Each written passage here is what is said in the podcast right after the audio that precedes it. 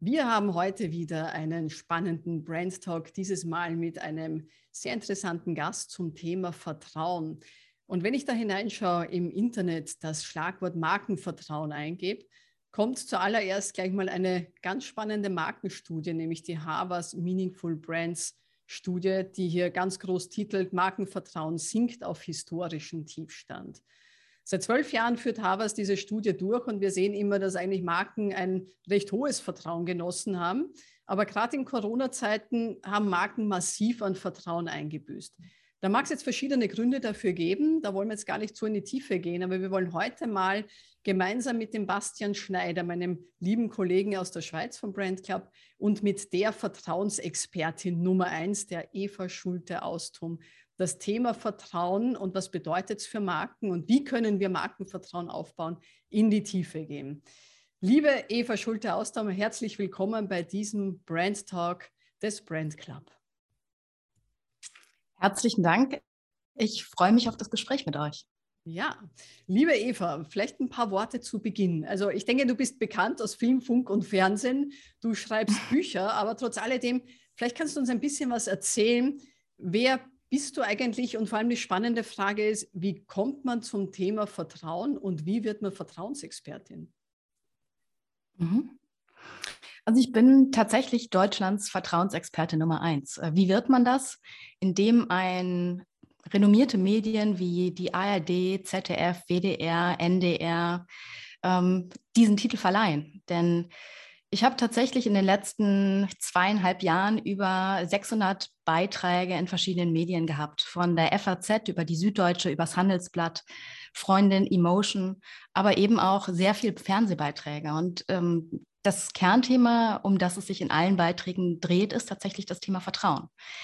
Wie wird man Vertrauensexpertin? Ähm, ich bin 2016 einen völlig neuen Weg gegangen. Bis dato habe ich 15 Jahre für verschiedene Unternehmen gearbeitet, immer mit dem Schwerpunkt Führungskräfteauswahl, Führungskräfteentwicklung und Talentmanagement. Und 2016 habe ich das gemacht, wofür mich erstmal alle für total verrückt erklärt haben. Ich habe eine Führungsposition abgelehnt, meinen Job gekündigt, alle meine Möbel verkauft, meine Wohnung aufgegeben, meine Koffer bei meinen Eltern untergestellt und habe gesagt, so, ich reise jetzt um die Welt, ich forsche nach Vertrauen und ich schreibe ein Buch darüber. Und ich erinnere mich noch sehr gut daran, wie meine Mutter damals reagiert hat, als ich ihr diese frohe Botschaft überbrachte.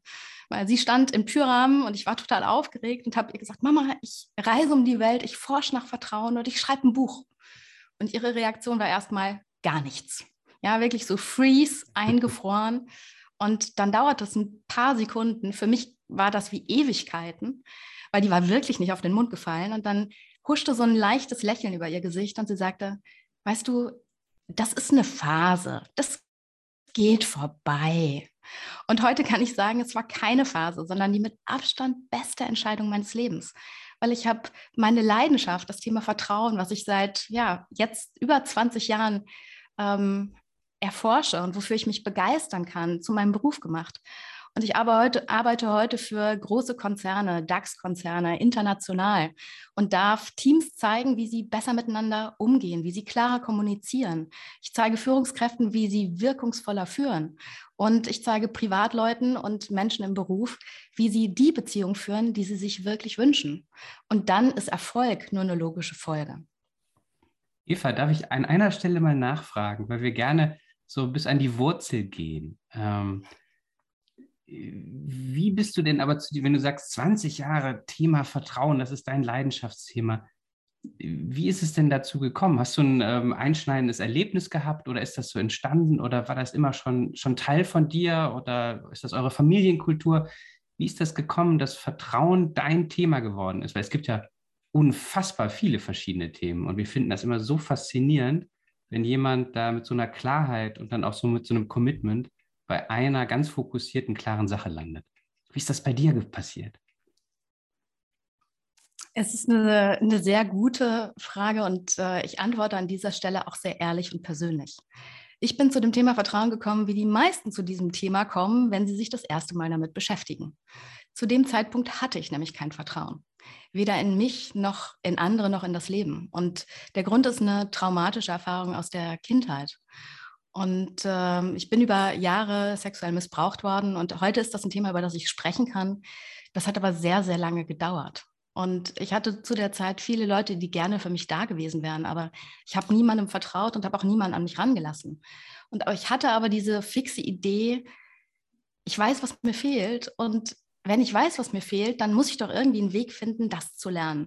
Und da bin ich dann damals noch zu D-Mark-Zeiten in die örtliche Bibliothek und habe alles kopiert, was es zum Thema Vertrauen gab, zum Thema Vertrauen in andere, zum Thema Selbstvertrauen, zum Thema Vertrauen ins Leben. Und ich habe ganze Ordner angelegt. Also damals noch die zehn Pfennig in den äh, Kopierer der Bibliothek äh, geworfen und da, wo andere sich keine Ahnung, äh, Eis gekauft haben oder Mädchenzeitungen oder schon die ersten Klamotten. Da habe ich wirklich mein Taschengeld in die Bibliothek getragen. Und so ist über Jahre dieser Fundus an Erfahrungen, an Wissen und auch an Neugier immer mehr gestiegen. Und je mehr ich gelesen habe, desto mehr Fragen sind für mich aufgetaucht. Fragen, die mir keiner, keine Studie, kein Wissenschaftler beantworten konnte. Und da ist mit der Zeit dann die Idee gewachsen, dem Vertrauen selbst auf den Grund zu gehen und das nicht irgendwie zu machen, sondern Menschen zu befragen, zu interviewen, die sich mit Vertrauen auskennen. Und es gibt ein paar große Studien. Ähm, eine der bekanntesten ist sicherlich der World Value Survey, also die weltweite Wertestudie, die alle vier Jahre rauskommt und in etwa immer so 20, 25 Länder mit einer unterschiedlichen Auswahl von Periode zu Periode ähm, hinzuzieht. Und ein Aspekt davon ist das Thema Vertrauen in andere, also Vertrauen zwischenmenschlich. Und da habe ich mir angeschaut, was sind eigentlich die Länder, in denen das zwischenmenschliche Vertrauen besonders hoch ist. Weil das macht ja durchaus Sinn, wenn man Vertrauen lernen will, wenn man wirklich wissen will, was ist das, wie entsteht das, warum fällt es uns persönlich oftmals so schwer und wie können wir es dennoch lernen. Bei den Leuten nachzufragen, die es schon können. Und so bin ich dann in elf Länder insgesamt gereist, in denen Menschen die Kunst, einander zu vertrauen, beherrschen und durfte von denen lernen und habe auch genau darüber mein Buch Vertrauen kann jeder geschrieben. Super, welche, vielen Dank. Welche Länder sind denn das, die, die, wo du sagst, da ist das Vertrauen ganz besonders hoch, Vertrauen in andere? Und auch vielen Dank für deine Offenheit an der Stelle natürlich. Also ich war in Vietnam, in Kanada, den USA, in Schweden, der Schweiz, in Dänemark, in Norwegen, in den Niederlanden und natürlich auch in Deutschland unterwegs und habe insgesamt über 350 Interviews geführt, also mit Vertrauensforschern, mit Experten aus Politik, Wirtschaft und den Medien, aber auch mit ganz normalen Menschen, also mit Menschen wie euch und wie mir, weil jeder hat ja seine eigene Geschichte zu vertrauen. Und im Grunde ist jede einzelne Geschichte ja, ein, ein kleiner wesentlicher Datensatz, um diesem äh, Geheimnis um Vertrauen und wie es eigentlich funktioniert, auf die Spur zu kommen. Also ich bin sehr wissenschaftlich rangegangen. Ich bin von Haus aus Wirtschaftspsychologin und habe einen Schwerpunkt in Diagnostik.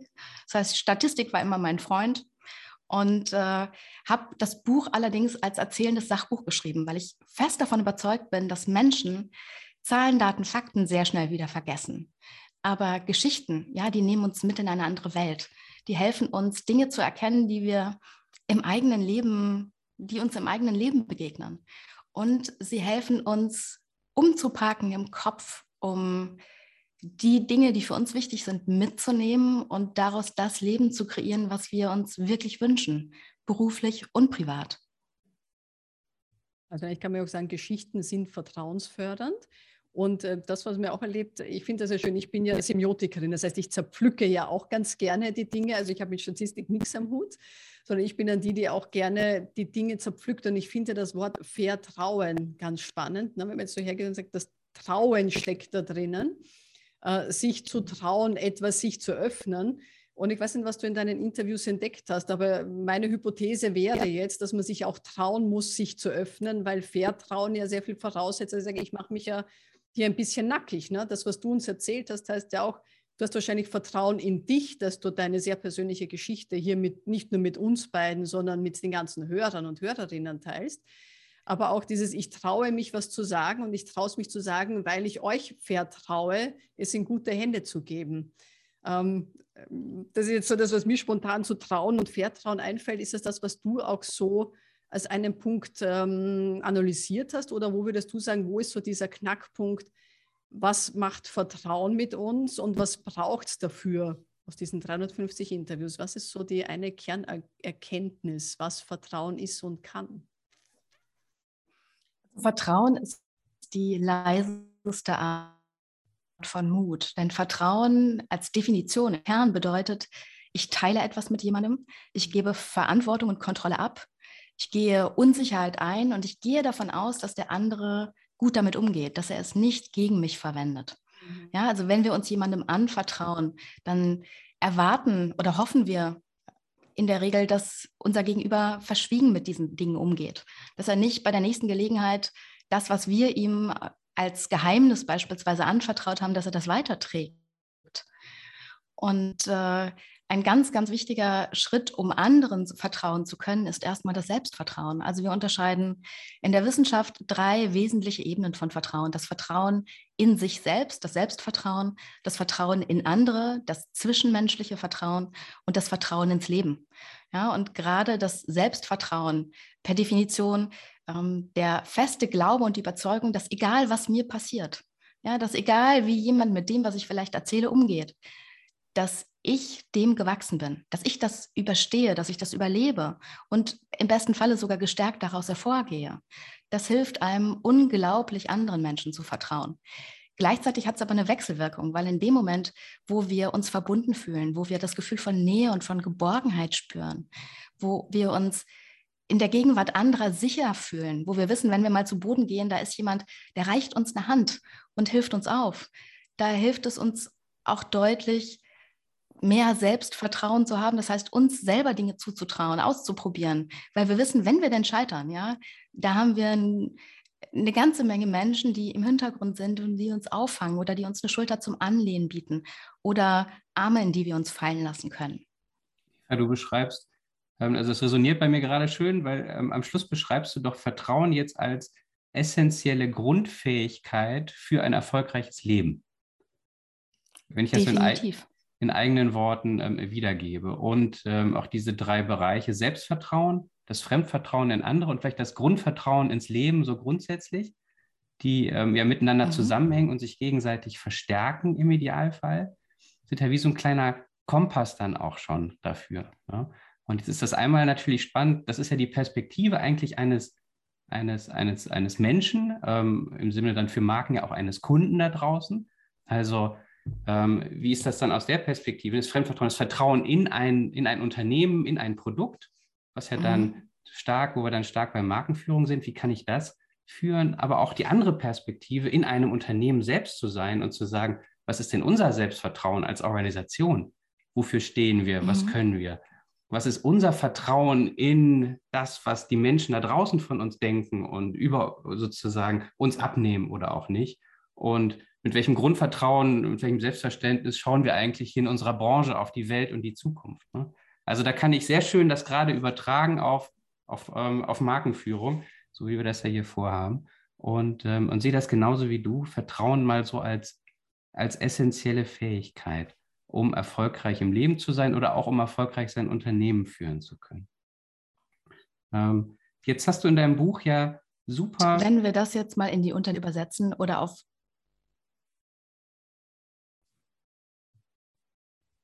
sorry, ich wollte ich, wir hatten, glaube ich, gerade eine kleine Unterbrechung, eine technische. Ne?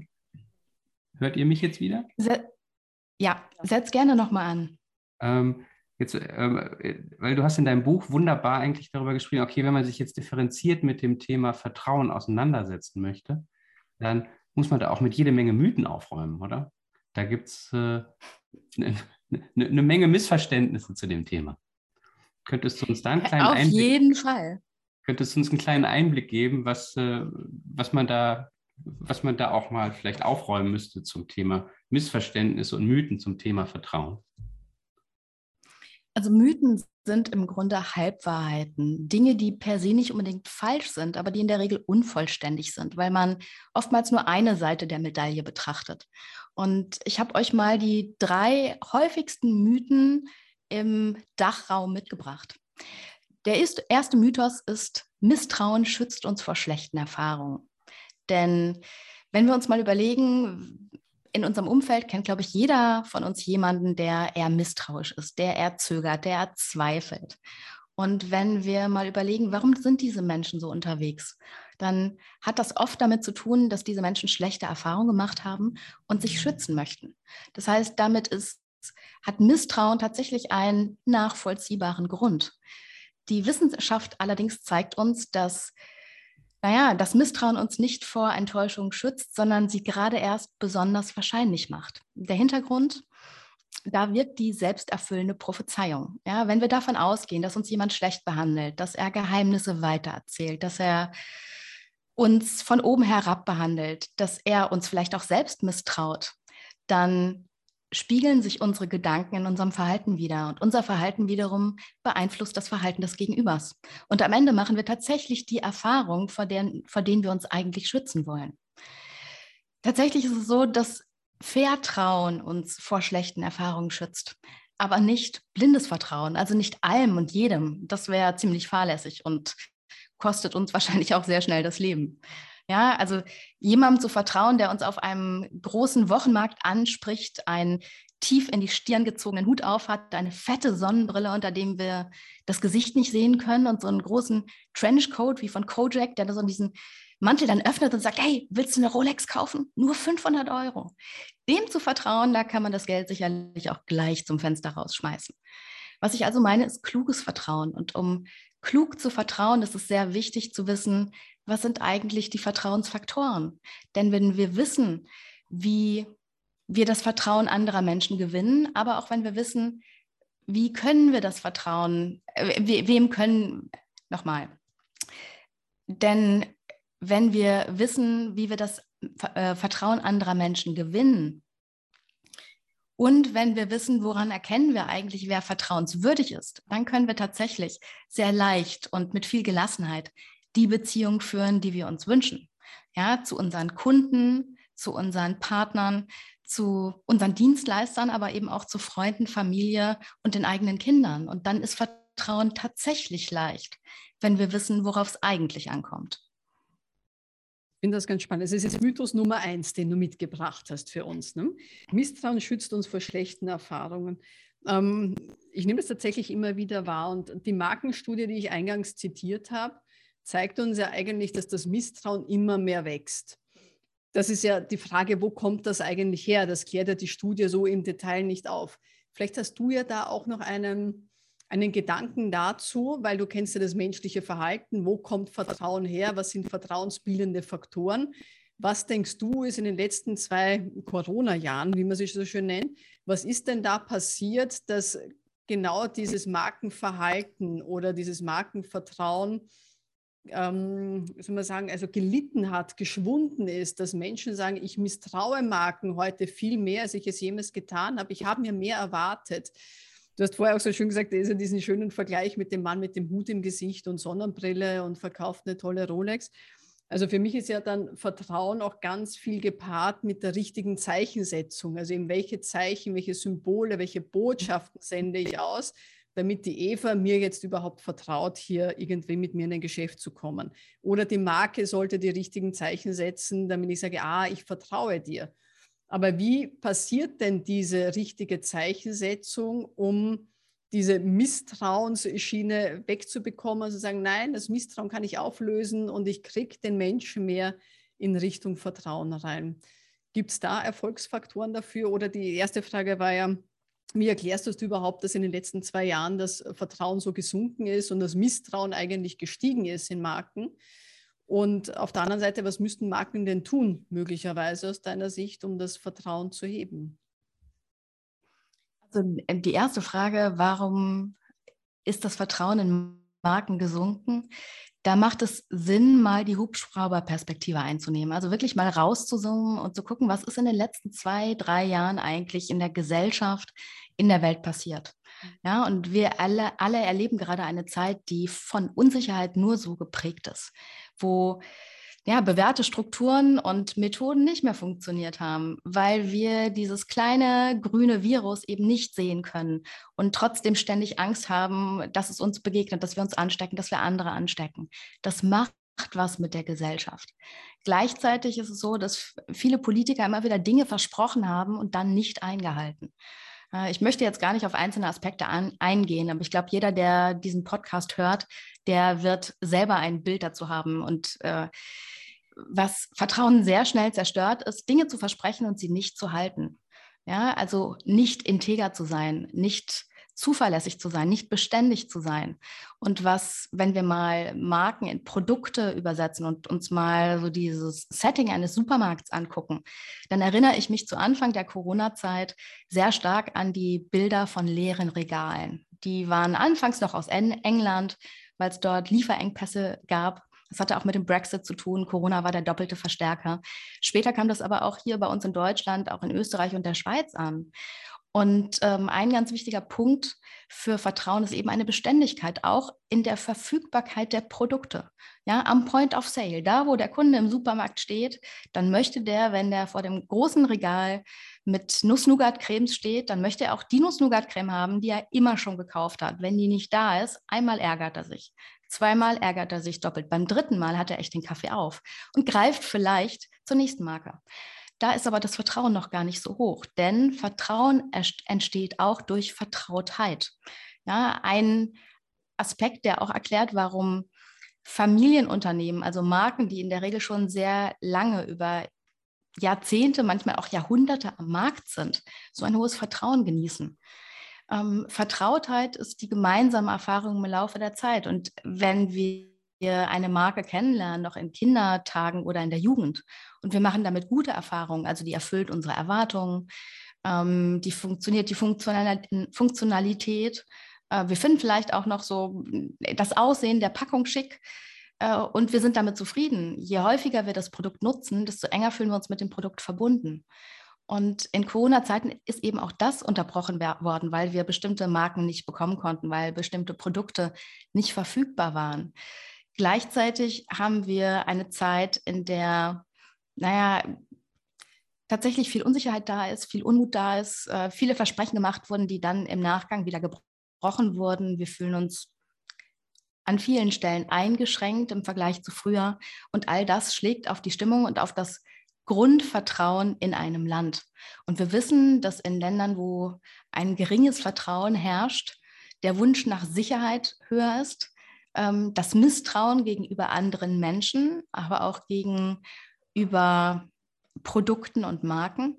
Und da gibt es ganz sicher eine Korrelation. Also spannend, vielleicht äh, ein Fun Fact am Rande.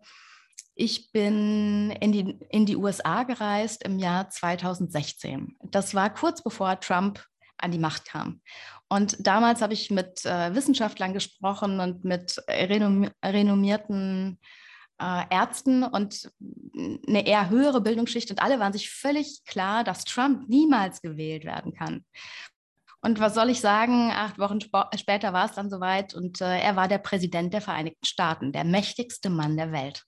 Und dann bin ich in die Forschung eingestiegen und habe gedacht, ah, ich möchte mal wissen, welche Staaten, also welche Regionen in den USA haben ihn denn gewählt? Und da konnte man eins ganz ganz simpel erkennen. Und zwar die Staaten, in denen das Misstrauen der Menschen sehr hoch ist. Oftmals so die Südstaaten. Die haben dort einfach eine andere Kultur und eine andere Historie.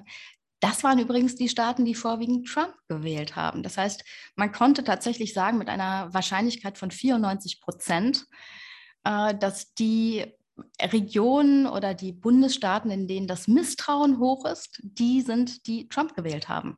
Und das hat er tatsächlich auch in seine Markenkampagne, also die Marke Trump, einfließen lassen. Es, nach außen wirkt er immer ein bisschen stumpf oder ein bisschen dumm, aber das ist Strategie, weil er die Sprache seiner Wähler spricht. Wenn man überlegt, wie die Leute in den Südstaaten ausgebildet sind, wie das Schulsystem dort funktioniert, wie die sozialisiert werden, da kann man einfach nur sagen, ähm, man kann von Trump halten, was man möchte. Aber die Ansprache seiner Wählerschaft und äh, das Gewinnen des Vertrauens in die Marke Trump, die hat er absolut beherrscht. Also Vertrauen durch Misstrauen. Also eigentlich, er hat genau eine Misstrauenskerbe ja. und in die Sehnsüchte, Wünsche, Motive, Ängste der Menschen er hat die eigentlich genommen und sie zu seiner Kampagne gemacht. Also ich glaube auch, er hat sich nicht verstellt, weil Trump war Trump. Das war da in der ganzen Amtszeit ja auch durchgängig. Und das ist vielleicht wieder, wenn wir es auf Marken übertragen, welchen Marken vertraue ich dann? Es sind die, die kohärent bleiben, stringent bleiben, integer bleiben, glaube ich, war so dein Wort auch. Dieses, da sind wir wieder ganz stark bei dem Thema Haltung, das uns äh, bei der Markenführung und Strategie ja immer, immer begegnet. Welche Haltung nehme ich ein? Muss ich als Marke überhaupt eine Haltung haben? Auch die Diskussion führen wir immer wieder. Ne? Bin ich einfach nur ein Produktanbieter und sage ja, die Regale sind immer voll mit dem Klopapier der Marke XY. Ja, wir haben, was du gesagt hast, wir haben eine Beständigkeit, ich habe die Vertrautheit, funktioniert gut, alles sauber, was sein muss. So, und es ist immer im Regal voll. So, jetzt passiert was, nämlich Corona, die Regale sind leer. Und was ich spannend finde, was, was, was ich jetzt so aus meiner Forschungspraxis beobachtet habe, dass sich vielleicht so ein bisschen jetzt mit dem Thema Vertrauen gepaart, sagen wir, die Karten des Vertrauens haben sich neu gemischt.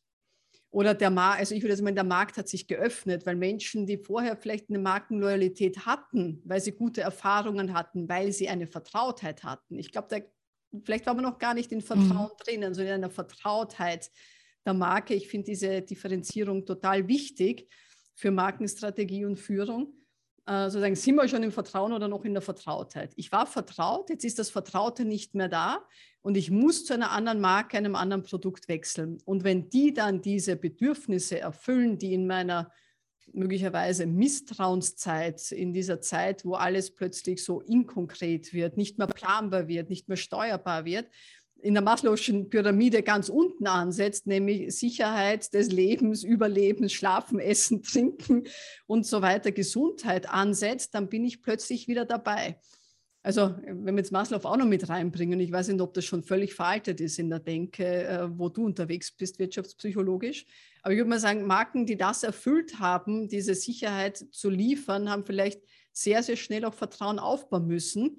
Und in einem Buch lese ich auch, Vertrauen braucht Zeit. Also möglicherweise ist jetzt aber auch nur eine Hypothese, dass äh, vielleicht Vertrauen in dieser Zeit, Marken, Marken, manche Marken vielleicht sogar die Chance ergreifen konnten oder haben, Vertrauen viel schneller aufzubauen, weil sie in der Maslow'schen Pyramide, wo man normalerweise in der Strategie schon ganz woanders sind, dieses Thema, ich verspreche dir was, ich bin beständig, ich bin verfügbar und ich habe vielleicht eine Haltung, ich bin im Regal immer da, ich bin für dich da, auch umsetzen konnten und eingehalten haben. Ihr, ihr kennt sicherlich die Geschichte ähm, vom kleinen Prinzen, wo er den Fuchs trifft.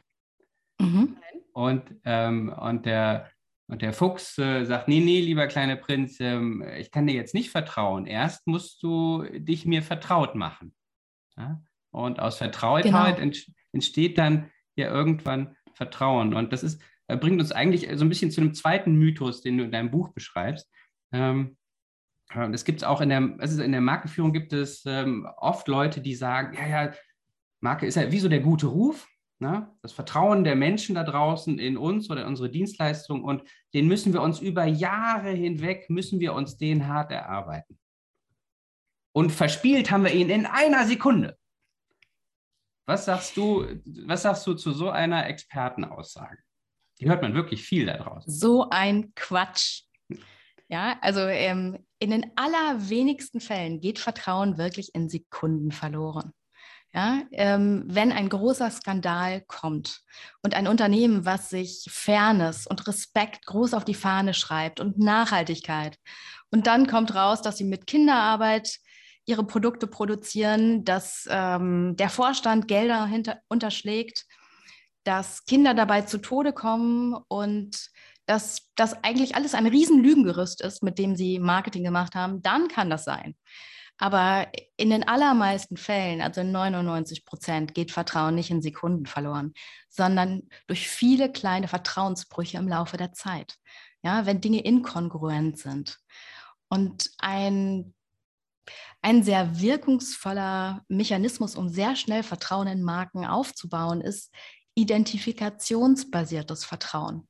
Das heißt, wenn sich die Käufer, die Kunden mit der Marke und mit dem, für das die Marke steht, identifizieren, weil Produkte sind austauschbar. Also ich bin als Vorbereitung äh, auf diesen Podcast tatsächlich in, ähm, in mein Badezimmer gegangen, habe den großen Schrank aufgemacht, habe da reingeguckt und dachte, eigentlich die Produkte darin, die da drin stehen und keine anderen. Und es gibt eine Marke, die naja, von der ich Shampoo habe, von der ich Duschgel habe, von der ich äh, Körperlotion habe, von der ich wirklich alles Mögliche habe. Und ich habe mich gefragt, warum eigentlich diese Marke? Und tatsächlich ist es etwas, was zum einen mit Vertrautheit zu tun hat. Das ist eine Marke, die ich aus der Kindheit kenne. Ähm, sie hat einen, Königs, einen königsblauen ähm, Slogan und ein, ein, ein, königsblaues Logo. Ich nenne sie jetzt mal nicht, aber ich glaube, jeder weiß. Ja, genau. Aber wir und sagen nicht, welche ist, Marke das so, ist. Nein, ich bin äh, ein ganz großer Fan von Düften. Und als diese Marke vor einiger Zeit äh, die erste Duftkerze mit diesem typischen Duft für diese Marke rausgebracht hat, habe ich gleich erstmal vier Stück im Internet bestellt und mich wie Bolle gefreut, als sie zu Hause ankamen und natürlich angezündet. Und äh, dieser Duft, ja, der gibt mir das Gefühl von Zuhause und von Heimat und von Geborgenheit. Und das ist auch das, was ich mit der Marke verbinde. Übrigens eine der Marken, die in Deutschland jeweils ähm, beim Reader's Digest Markenreport, die untersucht suchen das äh, Vertrauen von Kunden in Marken immer einen der ersten drei Plätze belegt. Finde ich auch ganz spannend. Also es scheint nicht nur meine Erfahrung mit dieser Marke zu sein, sondern viele Kunden teilen diese Erfahrung. Und wenn ich überlege, warum das so ist ähm, und das mal übereinander lege mit den Vertrauensfaktoren, dann also mit den Faktoren, die dazu führen, dass man einer Marke oder einem Produkt oder einem Unternehmen vertraut, dann sind es drei ganz wesentliche. Das eine ist Kompetenz, das zweite ist eine positive Absicht und das dritte ist Integrität. Wenn wir uns das erste Mal angucken, dann versteckt sich hinter Kompetenz sowas wie Wissen, Erfahrung, Expertise, aber auch Qualität. Ja, ähm, Symbole, die dafür stehen, die wir oftmals fast zweitrangig wahrnehmen, unterbewusst. Ja, es gibt so eine Nuss-Nougat-Creme, die in Deutschland, Österreich und der Schweiz sehr bekannt ist. Und die wird immer vom Institut Fresenius getestet. Ich wusste immer, dass dieses Siegel da drauf ist. Ich wusste nicht, dass dieses Institut auch einfach ein Unternehmen ist, das man für dieses Siegel bezahlt. Ja, also ist auch mal die Frage, was schafft Vertrauen? Aber Zertifikate, Siegel, ähm, Kundenreferenzen, die schaffen Vertrauen. Wenn wir das Gefühl haben, dass ein Unternehmen oder ein Produkt eine hohe Qualität hat, dass das Unternehmen, was dieses Produkt herstellt, über viele Jahrzehnte oder vielleicht sogar jahrhundertelange Erfahrung verfügt. Also meine Frühstücksflocken, die stammen von einem Unternehmen, das bereits über 100 Jahre besteht und die Packung sieht immer noch aus wie vor 50 Jahren. Ja, manch Markenexperte mag da sagen, ach, da könnte man ein Relaunch her. Ich finde das total angenehm, weil jeden Morgen, wenn ich ins Regal greife, habe ich dieses Gefühl von Vertrautheit. Und sie schmecken noch immer wie vor, naja, 20 Jahren. Ich glaube, vor allem mit dem Stichwort Integrität hast du ähm, einen, einen ganz wichtigen Punkt auch für die Markenführung angesprochen. Also in der Markenführung versuchen wir immer zwischen Ursache und Wirkung zu unterscheiden. Also was ist die Wirkung, die wir erzeugen wollen, dass irgendwann jemand uns da draußen vertraut und die Ursachen, ja, was müssen wir eigentlich dafür tun, dass das soweit kommt? Ja? Also irgendwann verleiht uns jemand einen, einen Preis oder ein, ein Label oder eine Zertifizierung, aber auch das ist ja wieder Ergebnis von etwas, was wir vorher getan haben das haben wir uns wie so verdient. Ne? So. Und ähm, auch das, was du vorhin schon gesagt hast, mit Vertrauen verspielen, ja, das ist ja nur, wenn das Lügengebäude in sich zusammenfällt, weil man nur versucht hat, so eine Kulisse zu bauen. Ähm, Integra, eine Integra aufgebaute Marke, die ist ja gar kein ähm, Kartenhaus, die kann in dem Sinne ja auch gar nicht zusammenfallen. Weil man jetzt sagt, jetzt will ich die, die Integrität einer Marke oder auch einer Person rausfinden, Hast du da einen Tipp für uns? Wie kann man das vielleicht auf eine ganz einfache Art und Weise auch testen? Ähm, ja, äh, tatsächlich besteht Integrität in Bezug auf zwischenmenschliches Vertrauen oder aber auch Markenvertrauen oder Vertrauen in Unternehmen aus drei einzelnen Komponenten. Das erste ist Ehrlichkeit, ja, also die Wahrheit sagen. Klingt so einfach, ist aber gar nicht so leicht. Denn da, dazu gehört eben auch, nicht zu lügen, nicht zu täuschen, nicht zu dramatisieren und vor allen Dingen nicht zu beschwichtigen. Stichwort Krisenkommunikation. Wenn denn irgendetwas schiefläuft bei einer Marke, wenn es eine Rückrufaktion gibt von einem Produkt oder wenn ein Unternehmen sich naja, der Gesellschaft gegenüber schlecht verhalten hat, dann ist das Schlimmste, was man tun kann für das Markenvertrauen, zu sagen, hey, war ja gar nicht so schlimm. Ja, also sich vor die Presse zu stellen und zu sagen, ah, Leute, jetzt stellt euch mal nicht so an keine gute Idee, wenn man langfristig denkt.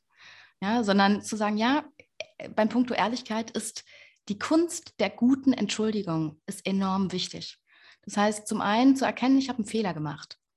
Das zweite, den Fehler zuzugeben und zwar offen und nicht zu täuschen, nicht zu beschwichtigen und auch nicht zu dramatisieren.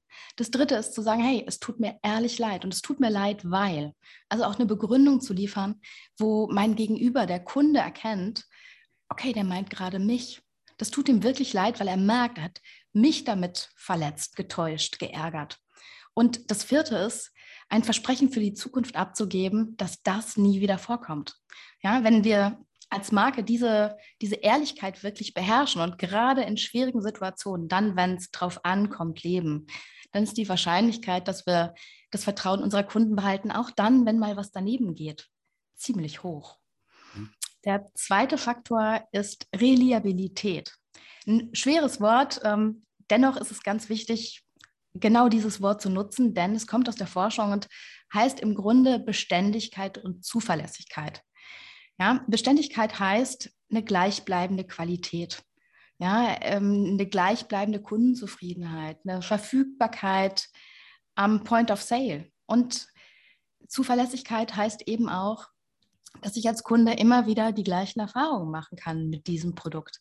Dass, wenn das Produkt zu beanstanden ist, ich hinten auf der Rückseite eine Nummer finde, an die ich mich wenden kann und im Zweifelsfalle fünf Produkte kostenlos zugeschickt bekomme mit einem netten, gerne auch Standardbrief des Unternehmens. Aber da geht es eben um auch eine Zuverlässigkeit. Was ist meine Erfahrung, die ich als Kunde mache, wenn mit dem Produkt mal was nicht in Ordnung ist? Und das Dritte, und ich glaube, da tun sich Unternehmen tatsächlich an vielen Stellen schwer, ist das Thema Loyalität. Ja, also Super. Bereit zu sein, eine Extrameile zu gehen, bereit zu sein, sich für Dinge einzusetzen, auch wenn das einen selbst als Unternehmen, als Marke etwas kostet. Ja, ich zum Beispiel, ich bin ein großer Fan von einer Marke, die mh, hm, Smoothies herstellt. Und da gibt es jetzt mittlerweile, wenn ich in den Supermarkt gehe, dieses Repertoire hat sich über die letzten zwei, drei Jahre immer weiter erweitert, gibt es, ich glaube, sieben oder acht verschiedene Marken und die sind ziemlich teuer. Ja, ich entscheide mich tatsächlich immer für die teuerste. Warum? Zwei Gründe. Punkt eins, der Smoothie schmeckt einfach wirklich so, als hätte ich ihn gerade selber frisch gemacht. Ich weiß nicht, wie sie es hinkriegen. Ich kann nur sagen, ähm, die, mein, mein Kundenerlebnis, also das Geschmackserlebnis ist wirklich 1A. Ähm, das Zweite ist aber die Vision, für die dieses Unternehmen steht und äh, die Werte, die es nach außen trägt. Dieses Unternehmen spendet 10 Prozent seines Gewinns, nicht seines Umsatzes, an wohltätige Zwecke. Und die legen einen großen Wert darauf, dass die Früchte, die sie dafür nutzen, ähm, ohne Kinderarbeit erzeugt werden, dass sie fair gehandelt werden und dass auch die Produktionskette immer wieder kontrolliert wird, unter fairen Bedingungen zu arbeiten. Und das ist etwas, was ähm, natürlich viele Unternehmen versprechen können. Dieses Unternehmen zeichnet sich aber dadurch aus, dass es auch ab und an mal Journalisten einlädt und sagt, so, ihr wisst, wo unsere Produktionsstätten sind, ihr könnt euch jeder, uns jederzeit besuchen. Nein, ihr braucht euch nicht anmelden, denn wir arbeiten immer so, nicht nur, wenn ihr vor Ort seid. Ja, und das finde ich etwas, was dieses Unternehmen... Entschuldige, da sind wir wieder beim Thema Integrität auch. Ne? Ähm, ich finde, du, du, hast das in deinem Buch nämlich so schön beschrieben, ähm, ähm, dass man, dass er auch auf eine recht einfache Art und Weise herausfinden kann, wie integer man eigentlich ist, indem man sich fragt, ähm, wie verhalte ich mich eigentlich, wenn niemand hinschaut? Fällt dann alles das weg, was ich da immer an Werten versprochen habe, oder lebe ich die wirklich? Und ich finde, das trifft auf jeden einzelnen Menschen zu, aber wunderbar halt auch auf Marken. Ne? Und dann haben sie es gar nicht mehr nötig, ähm, st äh, in Stress zu geraten, wenn sich plötzlich mal ein Journalist anmeldet oder so, sondern wenn man sein Unternehmen so aufbaut, dass selbst auch in der kleinsten, dunkelsten Backoffice-Abteilung alles nach den Werten gelebt und gearbeitet wird, für die das Unternehmen stehen will da draußen, dann ist das eigentlich eine ganz saubere Sache. Und dann kann man auch ein ganz stabiles Geschäft aufbauen, was nicht wie ein Kartenhaus am Schluss zusammenfallen kann. Ähm, ich habe eine spannende Geschichte mitgebracht, die ich vor, ich sag mal nicht wie viele Jahren, sonst kann man es genau zurückverfolgen, aber die ich vor einigen Jahren, als ich noch im Angestelltenverhältnis gearbeitet gearbeitet habe, erlebt habe. Und das war ein Tag im November. An diesem Tag haben wir morgens alle im Unternehmen eine Mail bekommen, dass es eine außerordentliche Betriebsversammlung gibt. Und äh, dazu haben wir sind wir in eine große Halle, also in ein großes Kongresszentrum gegangen, was nicht weit von meinem damaligen Arbeitgeber entfernt war, weil wir so viele Mitarbeiter waren, die wir gar nicht in einem Raum hätten sonst lassen können. Und da trat dann der Vorstand auf die Bühne und verkündete ganz stolz, dass es ab heute Nachmittag um 15 Uhr, wenn wir alle an unsere Schreibtische zurückkommen, eine neue Unternehmensseite gibt und ein neues Leitbild und eine neue Unternehmenskampagne. Und dann drückte er auf einen Knopf und dann lief der neue Unternehmensfilm. Und es dauerte vielleicht 10 Sekunden, 15 Sekunden, dann guckte ich so links zur Seite und rechts zur Seite und ich sah nur Gesichter, die irgendwie entweder die Augen verdrehten oder mit den Schultern zuckten. Und als dieser Film zu Ende war, ja, die neue Kampagne über das Unternehmen, wer wir sind, wofür wir stehen, wie wir miteinander umgehen, was Bewerber bei uns erwarten können, da habe ich meinen Kollegen neben mir angeguckt und habe gesagt, mal Sven, kennst du dieses Unternehmen? Und wir mussten beide so lachen. Und dieser neue Unternehmensfilm war so weit weg von dem, was wir im Alltag erlebt haben. Ja, und ich war in der Führungskräfteentwicklung. Ich habe eine Menge gesehen, was in den einzelnen Abteilungen hinter der Tür und hinterm Schlüsselloch stattfindet. Das war für mich ein absolutes Beispiel, wie man es nicht macht. Weil das hatte nichts mit dem zu tun, was Menschen im Unternehmen erlebt haben. Und das war einfach nur eine Fassade. Und das war für mich tatsächlich ein echter Vertrauensbruch, weil ich dachte, die machen sich nicht mal die Mühe zu gucken, was bei uns eigentlich los ist. Stattdessen verpacken die das mit einer sicherlich sehr gut bezahlten und fachlich hochkompetenten Werbeagentur ganz nett, machen Schleifchen dran. Aber das ist irgendwie, das ist unehrlich. Das ist nicht integer. Das ist auch das und Gegenteil wenn ich heute in ein Unternehmen gehe, egal ob ich Führung, ja, ich unterbreche dich immer. Sorry. Ich glaube, wir haben ein bisschen Verzögerung durch die, äh, durch die Distanz. Äh, wenn ich heute in ein Unternehmen gehe, egal ob Coaching, Führungskräftetraining, Beratung oder auch für Vorträge, dann ist im Vorfeld oftmals das Gespräch mit meinem Ansprechpartner aus dem Unternehmen und immer wieder werde ich dann gefragt, ähm, ob die mir eine Unternehmensbroschüre schicken sollen, dass ich mich so ein bisschen auf das Unternehmen einstellen kann. Und ich lehne das immer sehr charmant ab.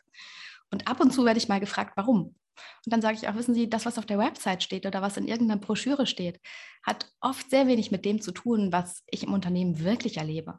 Und mir reicht der Weg von unten vom Eingang bis in, ja, bis in den großen Saal, wo ich den Vortrag halte oder bis in die Vorstandsetage, wo ich dann mit der Geschäftsführung sitze, um zu wissen, wie das Unternehmen tickt. Und das merke ich daran, wie begrüßen mich die Leute unten an der Rezeption? Ja, was für ein Gespräch führe ich im Aufzug?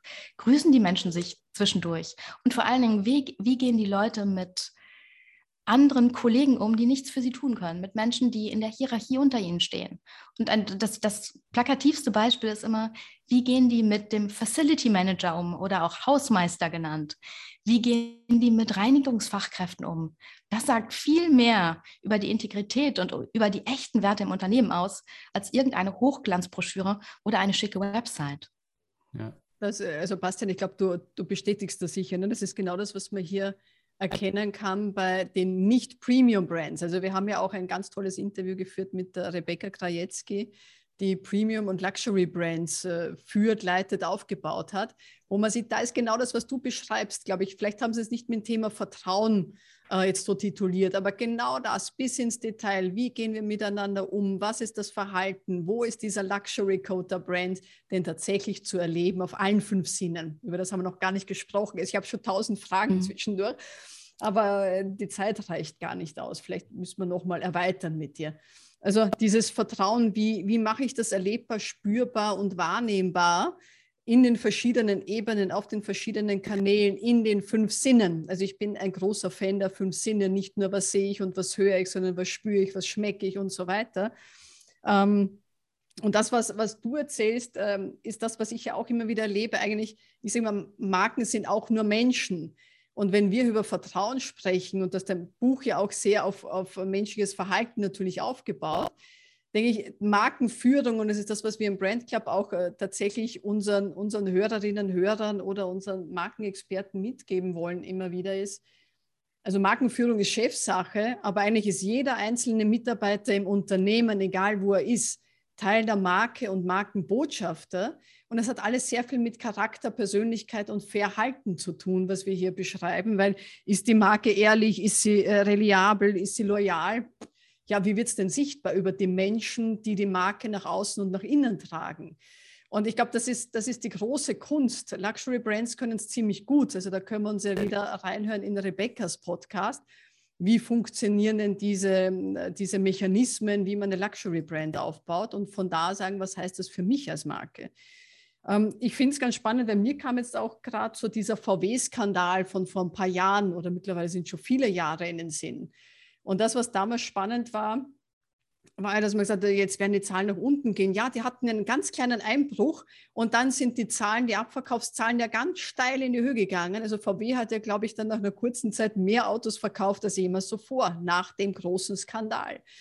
Ähm, wie erklärst du dir das in Sachen Vertrauen? Ist es genau das, dass du sagst, es ist der riesen VW-Konzern? Die sind in anderen Punkten, die den Menschen wieder wichtig sind. Eben genau, die haben diese Vertrauensfaktoren wunderbar abgearbeitet. Haben sich die entschuldigt? Ich weiß es gar nicht mehr. Du hast den Skandal ja sicherlich mitverfolgt. Und wie würdest du den VW-Skandal und dieses trotzdem Markenvertrauen, das da sein muss in der Bestätigung der Absatzzahlen, denn aus deiner Vertrauenssicht erklären? Was ist denn da passiert, dass VW keinen Schaden wirklich genommen hat langfristig? Ich finde das ganz spannend, weil in meiner Wahrnehmung hat VW einen großen Schaden genommen, sowohl in den Absatzzahlen als auch was das Vertrauen in die Marke betrifft. Und ich habe im eigenen Umfeld äh, tatsächlich Freunde und Bekannte, die überzeugte VW-Fahrer waren und sich nach diesem, diesem Skandal für andere Automarken entschieden haben. Ich habe mit denen nie da genau drüber gesprochen, warum eigentlich. Das wäre nochmal spannend. Mm, tatsächlich ist es so, dass Markenvertrauen sich ja aus ganz vielen unterschiedlichen Aspekten zusammensetzt.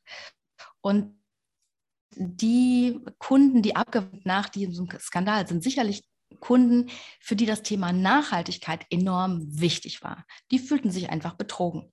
Ja, da hat ähm, dieser Nachhaltigkeitsaspekt und äh, erfüllt man den wirklich oder tut man nur so, hat ein unfassbares Gewicht gehabt.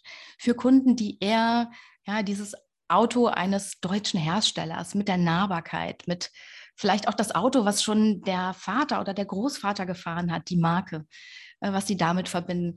Da hat der Skandal sicherlich ein ähm, nicht so großen Effekt gehabt. Und wenn man äh, auch da so ein bisschen die Hubschrauberperspektive einnimmt und rauszoomt, dann war VW ja bei weitem nicht der einzige Konzern. Es war nur der erste, bei, bei dem es so groß aufgeploppt ist. Und ähm, wenn wir jetzt noch mal einen Gedanken zurückgehen, dann ist Markenführung vor allen Dingen eins, Menschenführung. Weil die Erfahrung, die ich als Kunde mit der Marke mache, ist entweder die mit dem Produkt oder mit der Hotline, bei der ich anrufe. Und wenn ich dann gut und fair beraten werde und man hilft mir und ist auch noch freundlich, dann sage ich vielleicht, ähm, Unternehmen Meier, Müller, Schulze, boah, denen kann ich vertrauen, die haben mir geholfen. Dass dieses Unternehmen viel größer ist und diese kleine einzelne Erfahrung eines Kunden ähm, gar nicht aussagekräftig und ausschlaggebend ist für das gesamte Unternehmen. Das ist mir in dem Moment ja nicht bewusst.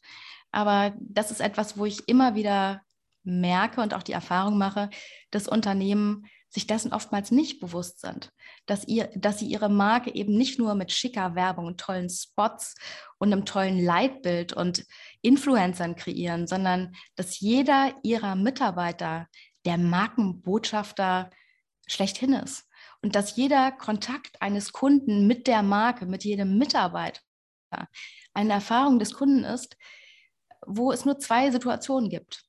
Entweder man zahlt als Unternehmen auf das Vertrauenskonto beim Kunden ein oder man hebt ab. Dazwischen gibt es nichts.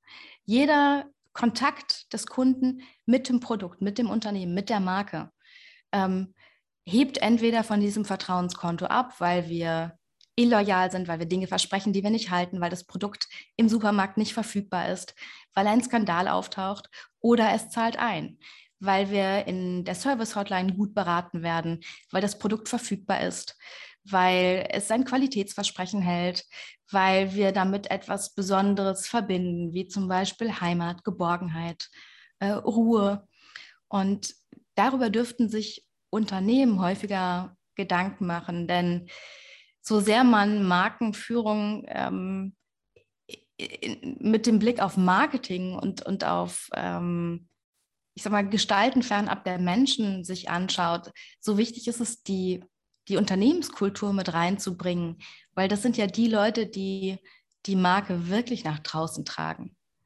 Was ja jetzt ähm, sehr schön ähm, in unserem Gespräch rauskommt, ist, dass halt Markenführung nicht das Kulissengebastel ist, sondern eigentlich sehr tief in die Führung des Unternehmens hineingeht.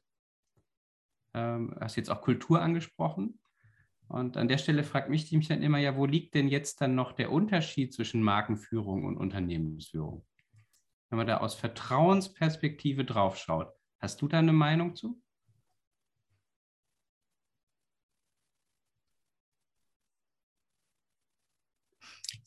Als Kunde weiß ich ja häufig gar nicht, welches Unternehmen hinter den ganzen Marken steht. Es gibt ja die ganz großen Markenkonzerne, ich möchte jetzt keinen einzelnen hervorheben, aber wenn ich in meinen Küchenschrank gucke, dann gibt es bestimmt fünf, sechs Produkte, die alles unterschiedliche Marken sind, aber die alle zum gleichen Konzern gehören.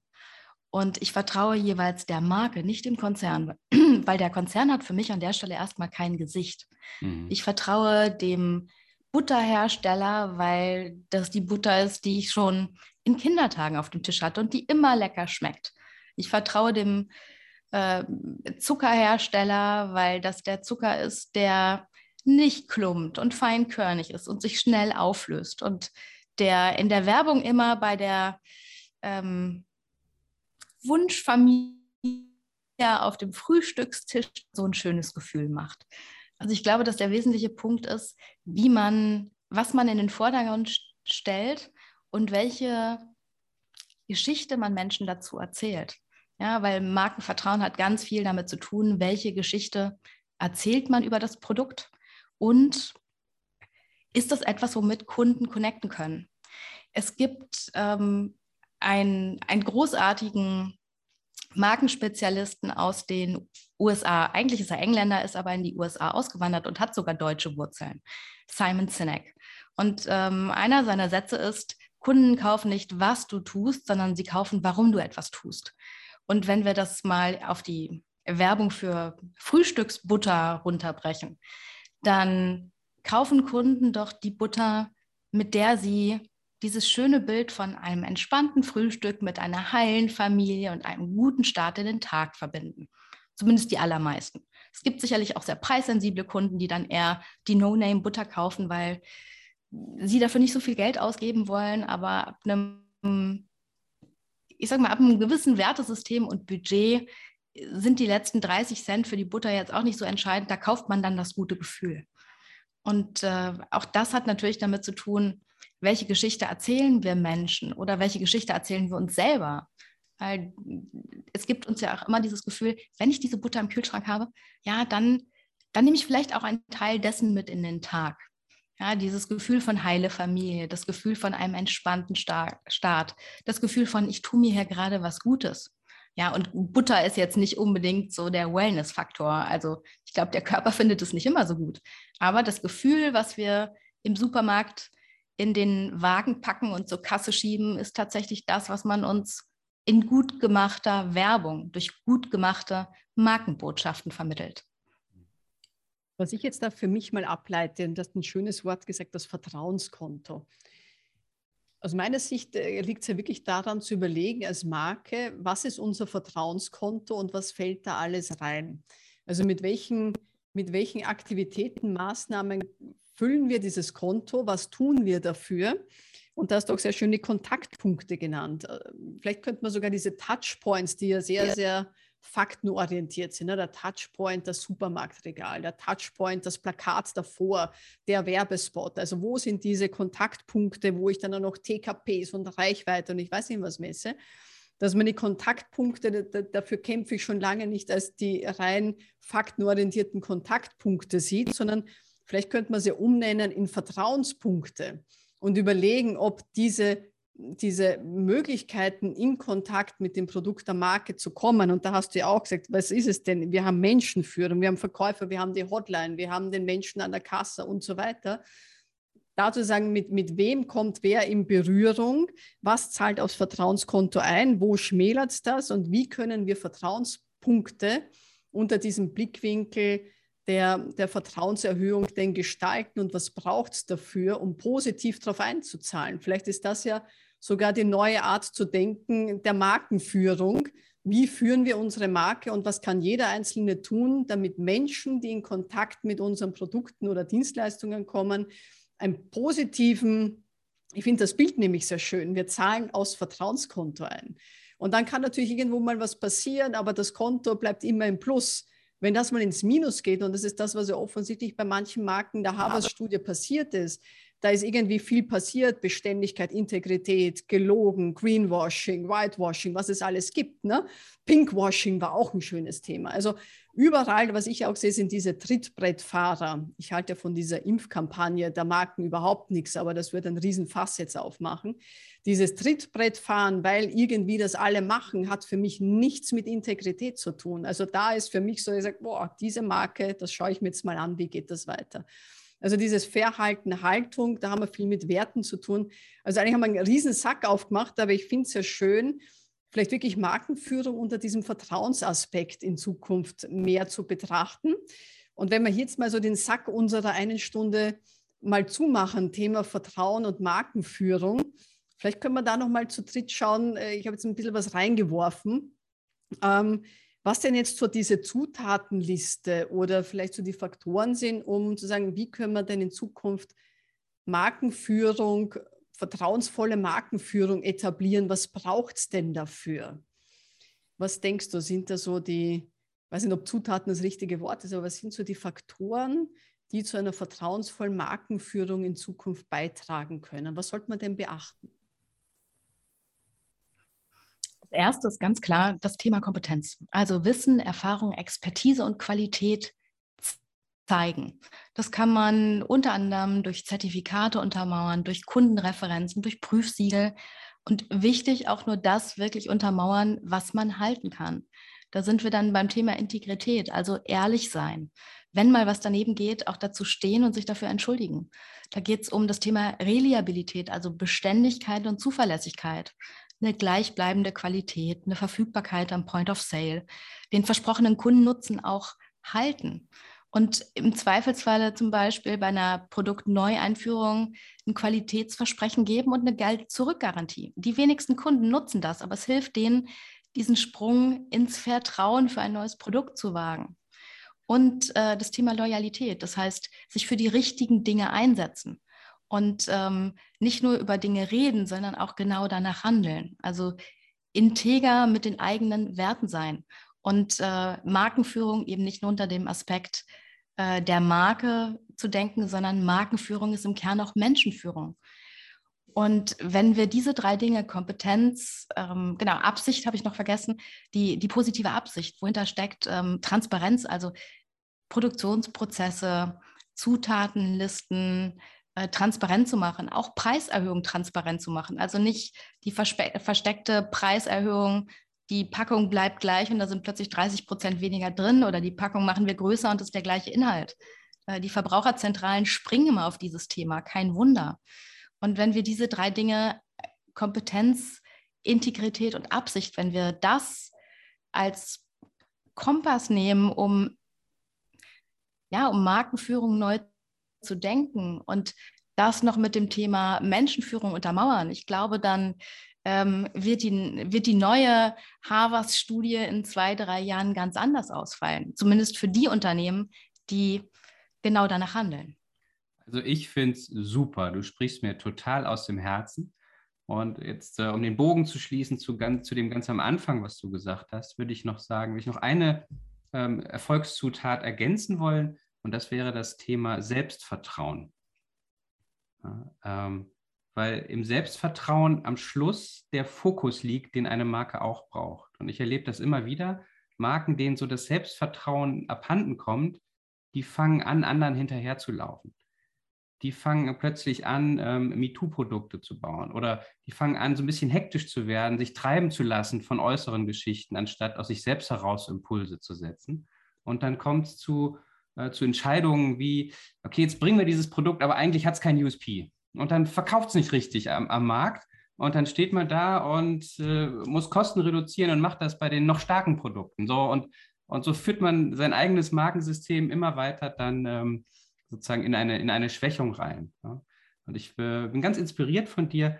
Ähm, Wäre doch wunderschön, wenn man Markenführung versteht als Vertrauenspunkte aufbauen und dann zu sagen, so lasst uns doch aus jedem Vertrauenspunkt einen mutigen Botschafter der Marke machen, ja, wo wir wissen, wenn, wenn der steht, dass da die Beziehung, ähm, die, die Vertrauenskraft der Menschen, die den erleben, ähm, sozusagen aufgeladen wird, anstatt äh, entladen wird. Und dann ist man eigentlich schon mal so vom Programm her auf, der, auf dem richtigen Weg. Super. Vielen Dank, Eva. Hast du super schön zusammengefasst. Ja, das kann er richtig gut, der Bastian.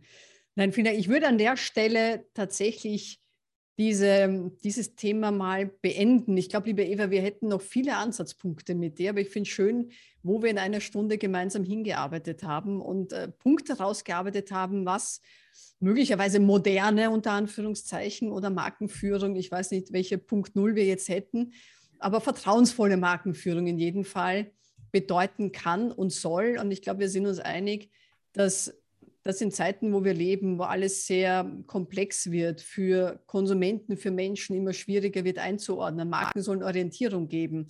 Vertrauen ist ein guter Orientierungspunkt, würde ich mal sagen. Sich damit zu beschäftigen, Markenführung neu zu definieren, vielleicht mal tatsächlich in dieser, wie sagst du so schön, nicht Vogelperspektive, sondern in der also jedenfalls von der Perspektive von Hubschrauberperspektive. Hubschrauber, also noch weiter oben als der Vogel oder weiß ich nicht. Also jedenfalls von oben mal zu betrachten, ein paar Schritte zurückzugehen, raus aus dieser Kleinteiligkeit, äh, in der man, glaube ich, sind, nämlich auch mit Silo-Denken und so weiter. Nein, wem gehört es, wo ist Marke angesiedelt? Da wirklich mal in die Hubschrauberperspektive zu gehen, auf die eigene Marke zu schauen, auf Markenführung, Markenstrategie zu achten und wir führen diese Diskussion in jedem Fall weiter und denken weiter und freuen uns, Eva, mit dir irgendwann mal wieder das, das Thema weiterzuführen. Ich glaube, es arbeitet bei dir auch weiter. Ich sage herzlichen Dank fürs Zuhören. Wir hören uns beim nächsten Brand Talk oder sehen uns bei einer Brand Club Veranstaltung. Vielen Dank und schöne Zeit.